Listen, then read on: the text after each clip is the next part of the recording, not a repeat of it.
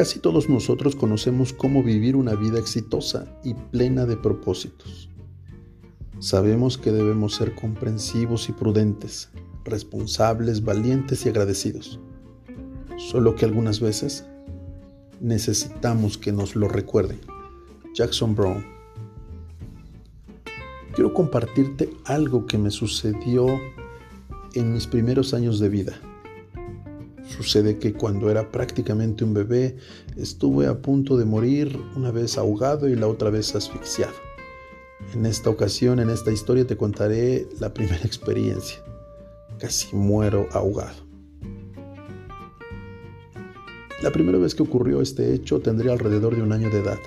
La situación económica de mis padres hacía que mi mamá ayudara en las labores del campo a mi papá, por lo que no había quien pudiese hacerse cargo de mí o que pudiera quedarse conmigo en la casa para evitar cualquier riesgo o accidente que pusiera en peligro mi vida.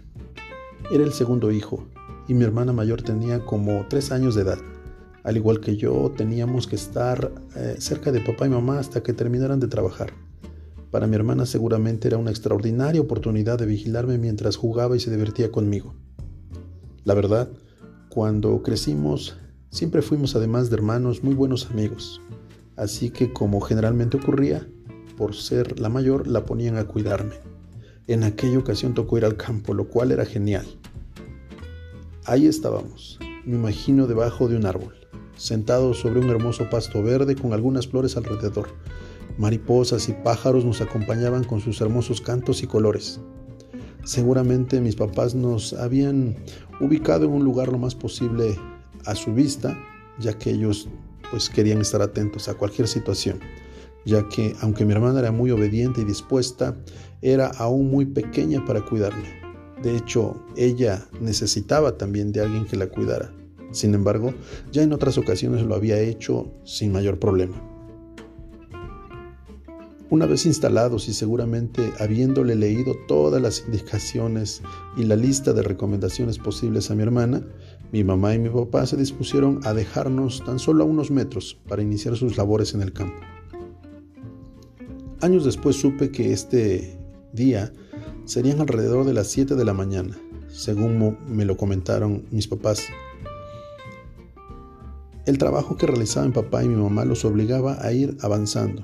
En la medida que lo hacían se iban alejando cada vez más de nosotros, mientras seguramente mi hermana se esmeraba en complacer mi atención yo aún no comenzaba a caminar, solo lo, que hacía era gatear, como comúnmente se le conocen los bebés. Puedo asegurarte que una de las indicaciones que le habrían dado a mi pequeña hermana fue que no me dejara que me pusiera a gatear, precisamente por el riesgo que pudiera existir. Sin embargo, la experiencia como padre de familia eh, me hace pensar que pues cómo era posible mantener la atención de un bebé si a esa etapa eh, pues no pueden estar tan tranquilos, sentados en un solo lugar y menos por mucho tiempo. Por, por eso yo creo que al principio, en aquella mañana, fue muy fácil para mi inocente hermana mantener mi atención los primeros minutos, entreteniéndome así sentadito, quietecito, sin llorar y casi sin moverme pero probablemente como fueron pasando los minutos, aquello que hacía mi hermana ya no me resultó tan atractivo. Estoy seguro que empecé a llorar o al menos a estar cada vez más y más inquieto, lo puedo asegurar. Debí comenzar a presionarla con mayores movimientos y exigiéndole cada vez que fueran más y más atractivos para mantener mi atención. Considero que esto sería un gran reto para mi hermana en aquella mañana. La consigna era evitar por todos los medios posibles que se pusiera, que yo me pusiera a llorar y que me fuera gateando hacia un lugar distinto al que nos habían dejado nuestros papás. Uf, vaya encomienda muy difícil, ¿no lo crees? Mi hermana la tenía realmente difícil, considero que estaba eh, con una gran responsabilidad a su corta edad. Estoy casi seguro que no habían pasado muchos minutos y que mi hermana ya estaba tan presionada por mí que tuvo que encontrar pronto una nueva forma de atraer mi atención. Y es que resulta que muy cerca de nosotros pasaba un canal de agua que estaba dando servicio a otros campesinos que regaban sus siembras cerca de donde estaban trabajando mis papás. Sin temor a equivocarme, te puedo decir que la presión que yo ejercía sobre mi hermana iba aumentando cada vez más y más, por lo que imagino que desesperada mi hermana decidió acercarse al canal de agua tan solo a unos metros aguas arriba. Y de repente mi hermana comenzó a arrojar flores a ese canal, hojas y cuanta cosa encontraba al agua eh, para que aquel canal pudiera llamar mi atención y mantenerme atento en lo que ella hacía. Resulta pues que en un abrir y cerrar de ojos me incorporé y me dirigí rápidamente hacia el canal, quizá para saber qué sucedía con las flores que arrojaba mi hermana. Ella no tuvo tiempo de alcanzarme e impedirme el paso hacia el canal de agua. Cuando ella llegó yo ya estaba dentro. Caí boca abajo, inmediatamente comenzó a arrastrarme muy lentamente el agua del canal.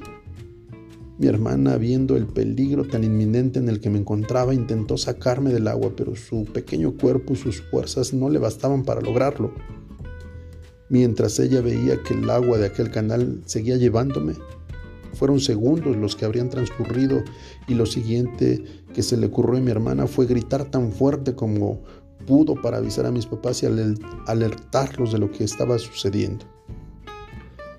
Para este momento ellos ya se habían alejado del lugar en donde originalmente nos habían dejado debido a los trabajos que iban realizando. Años después, mi, papá me contó que aquella corriente de agua fría me había arrastrado unos tres o cuatro metros, quizá más, pero nunca se explicó cómo él llegó tan rápido a rescatarme de morir con toda seguridad de haber transcurrido solo algunos segundos más. Lo más sorprendente para mi papá, para mi mamá y para mi hermana es que no sufrí ningún ahogamiento y no tuve mayor problema. Solo la empapada completa con agua fría a muy temprana hora de aquella mañana.